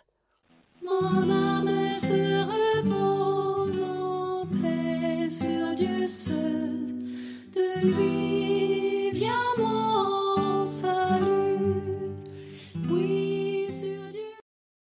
Bei Gott bin ich geborgen, still wie ein Kind. Tröstende Worte, Worte, die einladen, sich hinzugeben zum barmherzigen Jesus, Frieden zu spüren, sich geborgen wissen bei Gott. Wir haben Sie eingeladen, 80 Jahre TCs unser Thema anzurufen, vielleicht Erfahrungen mit uns zu teilen aus Weiblingen, jetzt muss ich mal mein Tablet hierher holen, aus Weiblingen ist Hildegard Haag am Apparat. Ich grüße Sie herzlich. Guten Abend. Ja, guten Abend. vielen Dank für die Sendung eben. Ich habe es sehr gerne gehört und wollte die Erfahrung teilen, dass ich früher darum gebetet habe, dass ich einen Partner mir wünsche, mit dem ich auch den Glauben teilen könnte und wo Glaube nicht ähm, zum Zankthema wird, wie es auch bei einer früheren Freundschaft der Fall war, wo der, mein erster Freund aus einer atheistischen Elternfamilie kam. Und ich habe Theologie in Freiburg studiert und in Tessé habe ich denjenigen wiedergesehen, der zum Freundeskreis meiner Zimmernachbarin gehörte. Und bei der Teestube habe ich ihn angesprochen und daraus ist dann unsere Freundschaft und unsere Ehe entstanden. Wir haben fünf Töchter und die sind alle, stehen alle verwurzelt im Glauben. Da sind wir sehr dankbar. Wunderbar. Dafür. Wann war das? Oh, also das war ich muss gerade überlegen, es war 1992 oder Mai, ein, Mai 91. Nun also vor 30 Jahren. Mhm. Ja, und wir haben dann in, in kürzer als einem Jahr geheiratet. Und äh, besuchen Sie immer noch regelmäßig TC, auch mit den Kindern? Also das leider nicht. Also mein Mann ist katholischer Diakon aber alle unsere, und ich Religionslehrerin, aber alle unsere Kinder haben auch schon TC besucht. Und das ist eigentlich was, was wir schon auch noch mal uns äh, vornehmen müssten, wann wir es dann realisieren. Also gemeinsam dann, dorthin zu kommen. Dann vielleicht, wenn die silberne Hochzeit noch nicht vorbei war oder dann zum 30-jährigen Einbesuch in Tissé. Das ist eine gute Idee. Ja. ja. Alles Schön. Gute, Frau Haag. Auch, ja. Gott. Ebenso, auf Wiederhören. Auf Wiederhören. Frau Haag hat die 089 517 008 gewählt. Auch wenn Sie schon in Tissé waren, wenn Sie eine Erfahrung teilen möchten, herzlich eingeladen. Vielleicht sei an dieser Stelle gesagt, dass auch mein Mann war die Mitfahrgelegenheit nach Tessé. Ein Jahr später haben wir geheiratet und wir haben bald 25-jährigen Hochzeitstag und waren jetzt auch dieses Jahr einmal wieder in Tessé und konnten sogar mit Frère Alois sprechen. Das war ein ganz besonderes Geschenk und Tessé begleitet uns schon auch ganz sehr. Nichts führt in innigere Gemeinschaft mit Gott als ein meditatives gemeinsames Gebet mit nicht endenden Gesängen, hat Frère Rocher einmal gesagt, die in der Stille des Herzens weiterklingen, wenn man wieder alleine ist. Tessé, ein Ort in Burgund in der Nähe von Cluny, mitten in den Bergen gelegen. Tessé, ein Ort des Friedens, ein Ort der Versöhnung, ein Ort der Begegnung mit Gott und ein Ort, an dem dreimal täglich gesungen und gebetet wird, aber auch ein Ort, in dem der Alltag gelebt und miteinander gearbeitet wird.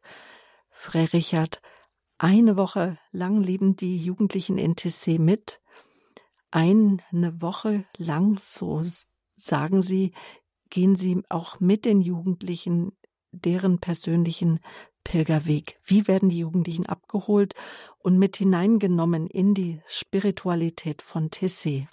Ja, zuerst einmal, dass sie sozusagen hinzukommen, einfach zu, zu dem, was seit äh, eben Jahren oder 80 Jahren äh, stattfindet. Äh, ein Morgen-, Mittags- und Abendgebet, das ist wirklich so das Rückgrat des Tages in TC. Und, und die jungen Menschen kommen zuerst einmal an diesen Ort, wo sie da willkommen sind. Willkommen geheißen werden eben von der Gemeinschaft der Brüder, auch wenn gar nicht alle Brüder da jetzt äh, draußen sind sozusagen. Wir arbeiten ja auch, leben von unserer Arbeit und dann gibt es Brüder, die beauftragt sind für, für den Empfang der Gäste. Und das ist wirklich das, das erste, diese, diese drei Gebete. Und dann ist in These alles einfach und es gibt praktisch keine Angestellten, also ganz wenige aus den aus Tisse selbst und einem Nachbardorf. Aber sonst wird alles gemacht von Freiwilligen und alle, die eine Woche in Tesse sind, helfen mit beim Kochen, beim Essen austeilen, beim Spülen, äh, beim Putzen, Kirche vorbereiten. Äh, es gibt ganz, ganz verschiedene Aufgaben. Und das, was Sie sagten vorhin vom Alltag, also These ist in dem Sinn keine irgendwie Welt, wo man einfach weg ist, sondern von den Aufgaben, die auf Menschen zukommen, sondern es ist wirklich Zusammenleben und zusammen dieses gemeinsame Leben ermöglichen. Und jemand sagte mir das einmal, sagt, natürlich ist das wichtig, das, das Gebet und, und die geistlichen Inhalte, aber es ist auch so wichtig, dass man äh, so lernt, miteinander umzugehen, eben bei, bei den praktischen Aufgaben, bei allem, was, was anfällt und auch da lernt, äh, dass wir nicht einfach auf der Welt sind, jeder für sich allein, sondern auch jeder und jeder von uns für die anderen. Sie haben erwähnt, dass die Brüder arbeiten. Vielleicht erstmal, damit wir das einschätzen können, wie viele Brüder gehören denn momentan zur Gemeinschaft in etwa? Also es sind etwa 90 Brüder in der ganzen äh, Gemeinschaft, wobei 20 ungefähr äh, auf anderen Kontinenten leben und auch eine Gruppe von Brüdern in einem Vorort von Paris, der auch eine sehr andere Welt ist als, als Thésée. Es sind Brüder in Südkorea, in Bangladesch, Senegal, Kuba und Brasilien und diese vier Brüder in Pantin, das ist nordöstlich von Paris, und haben dort auch ihre drei Gebete jeden Tag und verschiedene Arbeiten auch, um, um ihren Lebensunterhalt zu verdienen, soweit das möglich ist in den Bedingungen da, wo sie, wo, wo, mhm. wo sie leben. Und wovon, äh, womit verdienen sich die Brüder ihren Lebensunterhalt? Oder auch für Sie. Also ich denke nicht, dass Sie für die Vorbereitung in Rostock, dass Sie dort angestellt sind von einer Kirche und Geld nein, bekommen. Nein. Nein, also es ist, es, es gibt eben in These so zwei Kassen, hätte ich fast gesagt. Das eine sind, sind Jugendtreffen und die finanz, werden finanziert von den Beiträgen, die die jungen oder auch erwachsenen Menschen kommen, die nach These kommen, geben. Das ist so, dass sich das trägt. Und dann für unseren Lebensunterhalt, unser Essen, unsere Kleidung, unsere Versicherungen, äh, unsere Häuser, also wo die Brüder wohnen, das ist äh, unsere Arbeit. Das war Frère Roger hatte das seinem Vater noch versprochen, kurz vor seinem Tod. Er ist in 46 glaube ich, oder so in dieser Zeit gestorben. Und er sagte zu Frère Roger, aber du wirst irgendwie abhängig sein von Gaben, von Wohlwollen der Menschen und, und dich auch in Abhängigkeit begeben. Die werden dir sagen, was du darfst, tun darfst und was nicht. Und Frère Roger sagt, nein, wir wollen wie andere Menschen auch. Die, wir haben ja nicht, ist was anderes, wenn man Gemeinden hat oder irgendwie ein Werk betreut oder so, aber eine Familie muss ja auch ihren Lebensunterhalt verdienen und kann nachher noch zur Kirche gehen. Und er sagt, das muss bei uns auch so sein, dass mhm. wir unseren Lebensunterhalt verdienen und dann noch auch beten und Menschen empfangen können. Und da äh, war die Landwirtschaft am Anfang die Haupteinnahmequelle und dann auch ein Bruder war Arzt, äh, ein anderer war Lehrer in Cluny in einer Ingenieurschule äh, und dann in der, eben in der Landwirtschaft auch. Und dann wurde es immer mehr die Töpferei die Bücher und CDs, es gab eine Druckerei, es gab, äh, gab und gibt auch Brüder, die Künstler sind, also malen auch. Dann haben wir jetzt in Corona neue Wege finden müssen, weil dadurch, dass niemand nach These kam, das hat jetzt nicht direkt einen Einfluss auf unser Einkommen, aber indirekt schon, weil wir das meist auch bei uns verkaufen. Und natürlich dadurch, wenn niemand kommt, das auch nicht verkaufen konnten, mhm. haben wir über Internet verkauft, haben einen Kräutergarten angelegt äh, und jetzt für Teesorten und so für Gewürzsalze. Und dann haben Brüder ein Rezept entwickelt für Kekse und die gebacken, weil die große Küche nicht gebraucht wurde. Also muss man immer wieder Kreativ. sich anpassen. Aber es hat mhm. irgendwie gereicht und dafür sind wir glücklich und dankbar. Herr Richard, wir haben jetzt die Leitungen voll. Ah, gut. Äh, Rosemarie, Thea Rosemarie Scholz aus nee, München. Ja, nur Frau Scholz, nur Frau Scholz aus Hallo, München. Frau Scholz, guten Abend. Ja, Willkommen. Ja, Frau Böhler, äh, bonsoir, frère. Richard. Äh, Richard? Ja, Richard, ja, ja. Richard. Hm? Ja, ich bin ja so froh, dass ich durchgekommen bin und dass ich das jetzt höre. Äh, ich habe das erste Mal von TC vor 45 Jahren gehört. Und dann habe ich mir immer gedacht, weil ich auch gerne singe, oh, da muss den, oh, da muss den. So, aber jetzt haben Sie mich motiviert. Und meine Frage ist oder wäre gewesen, kann man da auch mal so für drei Wochen ehrenamtlich hingehen und mithelfen? Nein, die, man, wenn man über 30 ist, darf man, kann man nur für eine Woche kommen. Ja, und dann bezahlen oder wie geht es dann? Ja, genau. Und dann auf der Homepage ist das beschrieben, wann die Treffen sind, auch für die über 30-Jährigen. Das ist nicht ganz das ganze Jahr, aber den größten Teil des Jahres. Ja. Und da ist auch angegeben, die, den Beitrag, den man dann geben sollte für diese Woche. Genau. Ja, mein Laptop ist im Moment defekt. Würden Sie mir gerade mal die Postadresse durchdiktieren, bitte? Dann würde ich das machen wir über den Radio Horeb Hörerservice. Ich gebe, oh, ja. ich hinterlege die Anschrift, Frau Scholz, und dann wünschen wir Ihnen jetzt schon einen guten Aufenthalt in Tessé. Denn äh, alles Gute zu Ihnen, eine gute Nacht. Mir ist aufgefallen, als ich da war, dass doch sehr viele Grauhäupter doch auch in Tessé sind. Als ich das erste Mal da war, war das, war ich mit meinen zarten 30 schon recht alt. Aber jetzt ähm, sind auch einige Menschen dort äh, Ü50 und Ü60, sogar Ü70. Ja, ein Ort der Generationen. Sehr schön. Danke für Ihren Anruf. Frau Goldmann, Sie haben uns aus Fulda erreicht. Guten Abend. Guten Abend. Wir waren 2013 mit einer Gruppe von sechs Personen in Tessé. Ähm, fünf Tage waren wir dort. Also es war für mich sehr ergreifend gewesen. Wir waren, haben zuerst das Grab von Frère Roger besucht und dann habe ich am Samstag bei der Lichterfeier habe ich ein Gespräch mit dem Frère Alois gehabt und hat er zu mir gesagt, der äh, Frère Rocher trägt die alte Kirche auf seiner linken Schulter. Das war für mich sehr ergreifend. Ja, sehr schön.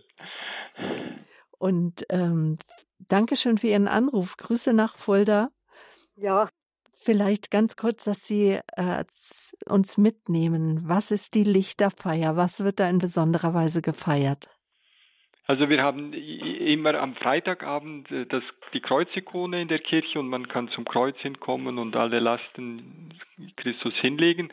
Und dann Samstagabend wird ein Evangelium noch vorgelesen, am Ende des Gebets oft ein Evangelium der Auferstehung und dazu werden Kerzen angezündet, weil ja die Nacht von Samstag auf Sonntag die Nacht der Auferstehung ist, wo wir die Auferstehung Christi feiern, aber auch unser Leben zusammen mit ihm. Und auch wieder, das muss man sagen, Tausende von Menschen in dieser großen Kirche und eine Atmosphäre der Andacht, der Stille, der Reflexion, des sich hineinbegebens in die Lieder, in die Texte, die Zeit der Stille. Es sind wirklich besondere Momente, die dort erlebt werden können, auch der inneren Einkehr und auch erlebt werden von den Menschen. Frau Würz, Sie haben uns aus Glonn angerufen. Guten Abend. Ja, grüße Gott, Frau Böhler. Ich war 1981 äh, mit vier jungen Damen in Tessé und das hat mich sehr, sehr, sehr geprägt, weil die Einfachheit von Tessé, die findet man, glaube ich, nirgends auf der ganzen Welt. Und die Einfachheit, die müssen wir jetzt vielleicht ein bisschen erklären, weil darüber haben wir noch gar nicht gesprochen, Frau Richard, weil das Besteck zum Beispiel besteht immer aus den gleichen Gegenständen. Einem Teller, einem Becher und einem Löffel. Wir essen morgens, mittags und abends von einem Löffel, mit einem Löffel von einem Teller. Vielleicht da ganz kurz ein paar Worte dazu. Ja, das, das ist die materielle Seite sozusagen der Einfachheit, äh, weil wenig Mittel da sind und, und die Mahlzeiten doch relativ einfach sind und das Geschirr und so weiter. Aber viel wichtiger ist die Einfachheit des Herzens. Also das, äh, Ferrosche sagte manchmal, die, die geistliche Anmaßung ist wie ein innerer Tod. Also dass wir doch auch sagen möchten, wir, wir wir sind diese Geist des Kindseins, könnte man auch sagen. Ne? Wenn Jesus sagt, wenn ihr nicht werdet wie die Kinder, könnt ihr nicht in das Reich Gottes kommen. Und wir möchten wirklich danach suchen, nach diesem einfachen Herzen zunächst einmal. Und diese Einfachheit äh, des Herzens wird, drückt sich dann, glaube ich, auch aus in der Einfachheit, in der materiellen in materiellen Fragen, aber auch umgekehrt, dass die Tatsache, dass, dass es äußerlich einfach ist, glaube ich, hilft auch, ein einfaches Herz zu bekommen. Frau Würz, ich hatte Und, Sie unterbrochen. Äh, ich möchte mich sehr, sehr herzlich bedanken. Ein bayerisches Vergelt's Gott für diesen schönen Beitrag. Und ich hoffe, dass ich im Alter auch nochmal hinkomme nach die See. Und Jetzt ist mir der Faden gerissen. Dann wünschen wir Ihnen in diesem Sinne auch einen guten Abend und möge Ihr Wunsch in Erfüllung gehen, dass Sie nochmal den Weg äh, nach Frankreich ins Burgund finden. Alles Gute für Sie. Kraft und Segen. Ja, der Standpunkt hier bei Radio Horeb 80 Jahre TC, unser Thema heute Abend auf der Suche nach Geschwisterlichkeit und Frieden. Einen letzten Hörer für heute Abend möchte ich herzlich begrüßen aus Haar. Das liegt hier bei uns bei München. Herr Peitner, guten Abend. Guten Abend. Ich hoffe, dass meine Frage nicht als geistige Anmaßung empfunden wird. Aber soviel ich weiß, hat doch gerade die reformierte Kirche und Zwingli darauf bestanden, dass das Abendmahl nicht die Realpräsenz ist äh, des Leibes und Blutes Christi, während Luther ja in Marburg die Realpräsenz verfochten hat. Jetzt wird mich interessieren, hatte der Frère Roger, der ja offensichtlich an die Realpräsenz im katholischen Sinn geglaubt hat, dann nicht mit seiner reformierten Kirche Probleme. Ah, da haben wir vorhin schon mal kurz drüber gesprochen. Das knüpft an meine Frage von eben an. Mhm. Ja. Nein, ich glaube, also Zwingli hat eine ja ziemlich eine weitgehende Position, wobei es ist auch viel nuancierter, wenn Sie die letzten theologischen Arbeiten lesen auch. Es gibt das Johann Adam Müller Institut in, in Paderborn und eine Zeitschrift Katholika, wo auch vor kurzem noch Artikel zu diesem Thema waren, sieht man, dass das auch viel komplexer ist, als man es darstellt in der populären Kirchengeschichte. Und als dann äh, Calvin die nächste Generation war und Calvin versuchte zu vermitteln auch zwischen Luther und, und Zwingli und Luther hat noch gesagt eigentlich, wenn man so versteht wie Calvin, dann würde da er auch einverstanden sein und dann ist ja das Gute irgendwie an den reformatorischen Kirchen, dass, dass es immer wieder zurückgeht auf die Heilige Schrift. Das heißt, dass auch in vielen Arbeiten von reformierten Theologen eine Neuentdeckung stattgefunden hat von der Realpräsenz Christi im, im, im Abendmahl. Und, und äh, Fredosch hat dann immer gesagt, niemand kann dieses Geheimnis ja ganz verstehen und begreifen, aber er hat gesagt, wir vertrauen, äh, wir vertrauen dem, was Christus gibt. Und, und, und äh, zum Glück, das ist ja das Besondere der Sakramente. In den Sakramenten hängt das, was wir empfangen, ja nicht in erster Linie von dem ab, wie wir das genau verstehen, sondern von dem ab, was Gott gibt. Und in diesem Sinn äh, hat, hat er diesen Glauben oder teilen wir diesen Glauben. Ist Ihre Frage damit soweit beantwortet? Ja. Mhm, danke. Und falls Dankeschön, Herr Peitner. Grüße nach Haar. Und falls Sie, liebe Hörerinnen und Hörer, da noch weitere Fragen haben, weil wir sind am Ende unserer Sendezeit, Standpunkt hier auf Radio Horeb, möchte ich Ihnen die äh, Sendung Hörerfragen, den Programmdirektor von Radio Horeb, Hörerfragen Pfarrer Kocher am Mittwoch ans Herz legen. Nach dem Angelusgebet gegen 20 Uhr, äh, gegen 12.20 Uhr 20 steht Pfarrer Kocher Ihnen auch für Ihre Fragen zur Verfügung und natürlich als Theologe liebt er theologische Fragen. Also.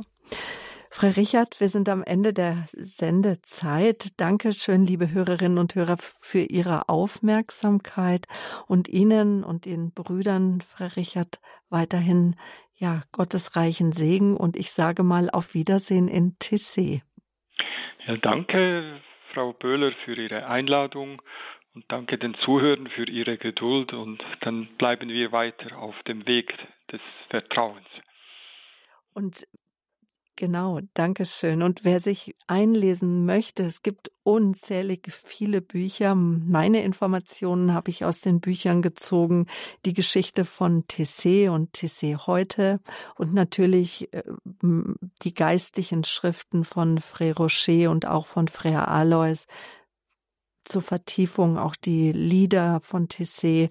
Es gibt einen Online-Shop, falls Sie sich interessieren, ich werde alles auf die Homepage bei Radio Horeb stellen, www.horeb.org und dann auch nochmal, vielleicht mögen haben Sie Enkelkinder, Kinder, mit denen denen Sie vielleicht einen, das Treffen finanzieren mögen in Rostock, das große europäische Jugendtreffen vom 28.12. diesen Jahres bis 1. Januar des kommenden Jahres. Und jetzt schon das Mittagsgebet in der Petrikirche in Rostock. Wann ist denn das immer mittags, Frau Richard? Genau, das ist von Dienstag bis Samstag um 12.30 Uhr ist ein Mittagsgebet. Das ist genau die Zeit, wo es auch in Tesse stattfindet. Es geht auch etwa eine halbe Stunde. Das sind wir, das Team der Freiwilligen, aber wer will, kann dazukommen. Und um, am Montag ist immer um 18.30 Uhr in der Heiligen Geistkirche in, in Rostock äh, ein Abendgebet und anschließend Zusammensein bei Tee und Keksen.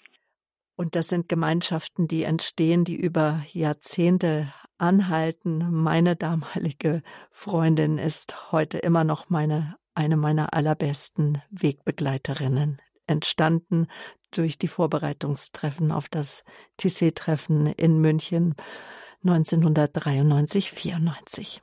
Damit noch eine Information wiederholt wird jetzt dieser Standpunkt am kommenden Samstag um 23.30 Uhr, also um 22.30 Uhr. Herzliche Einladung. Empfehlen Sie sie weiter über Podcast. Vielleicht haben Sie auch schon die neue, die Radio Horeb App, wo Sie auch Sendungen zeitunabhängig nachhören können. Auch am kommenden Sonntag erwartet Sie wieder einen Standpunkt. Diesmal dann mit äh, Professor Dr. Hanna-Barbara Gerl-Falkowitz. Es geht um Mann und Frau, das Selbstverständliche neu entziffern. Damit verabschiede ich mich von Ihnen, wünsche Ihnen eine reich gesegnete Nacht. Ihre Sabine Böhler.